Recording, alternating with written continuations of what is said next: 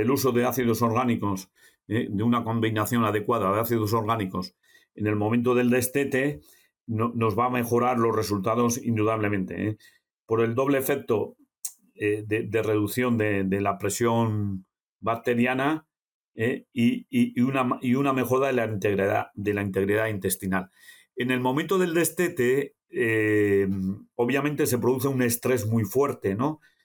El lechón, separamos al lechón de su madre, normalmente a veces va acompañado de un transporte, lo mezclamos con nuevos compañeros, eh, en nuevas instalaciones, pasamos de una alimentación eh, líquida y caliente a una alimentación sólida y fría.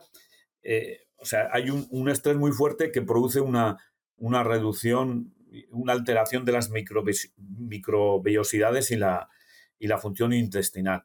Entonces aquí los ácidos orgánicos eh, nos ayudan a, mejorar, a mejorar eh, la, integridad intestinal ¿eh?